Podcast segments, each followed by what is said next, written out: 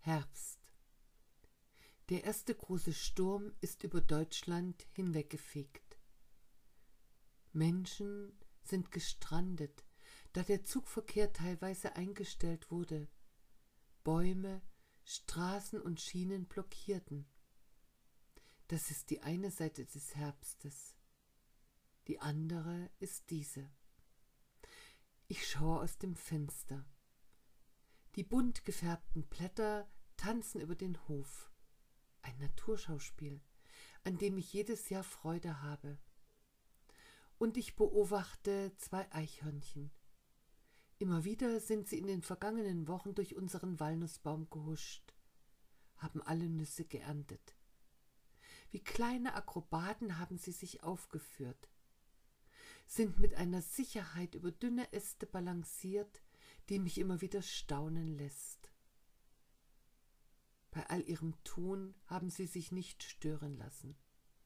Wussten sie, dass ich ihnen die Nüsse nicht streitig machen kann, nicht streitig machen will? Und doch ist die eine oder andere Nuss aus den Pfoten geglitten, aus dem kleinen Mäulchen gefallen, wenn sie dieses zu voll genommen haben.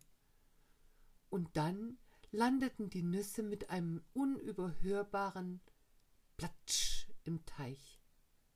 Und hier habe ich meine Chance gesehen.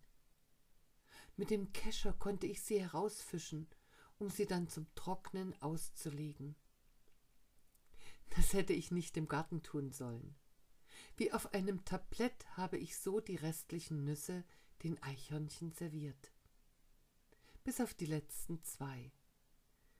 Diese liegen nun auf meinem Schreibtisch. Ich nehme sie in die Hand. Wie runzelig doch ihre Schale ist, gefaltet und gestaucht, alles andere als glatt und glänzend. Meine Finger fühlen die Unebenheiten, die lebendige Struktur, Furchen und Linien.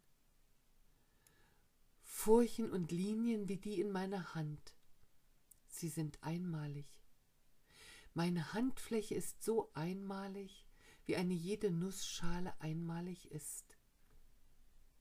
Keine gleicht der anderen, so wie auch meine Hand keiner zweiten gleicht. Einzigartig und einmalig, wie die Spuren in meinem Leben, und auch da gibt es ja die eine oder andere harte Schale, die mein Inneres einschließt, umschließt, es anderen Menschen schwer macht, diese zu knacken.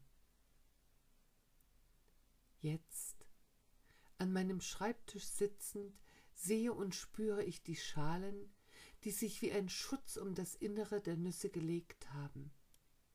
Innen ist der Kern, das Fruchtfleisch. Nüsse. Sie schmecken nicht nur gut, sie liefern auch wertvolle Lebensenergie. Man kann sie vielfältig verwenden. Im Müsli oder einfach nur so zum Knabbern, beim Backen oder zur Ölgewinnung, als knuspriger Crunch über Salaten oder Süßspeisen. Die Nüsse in meiner Hand.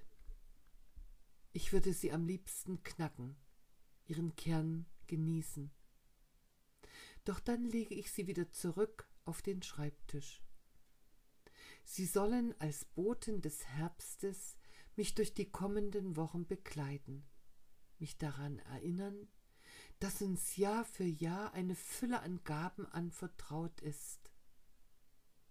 Vielleicht lege ich diese beiden Nüsse mit an die Futterstelle, die wir für die Vögel eingerichtet haben, und wo immer auch ein Schälchen mit Knabbereien für die Eichhörnchen bereitsteht. Vom Küchenfenster aus kann ich sie dann beobachten, wie sie vom Schuppendach über den Walnussbaum, schließlich am Apfelbaum entlang flitzen, um sich an ihrem Teil des Futters gütlich zu tun und mir mit ihren putzigen Gesten ein Lächeln ins Gesicht zaubern.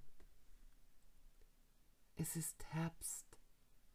Farben und Früchte in Hülle und Fülle.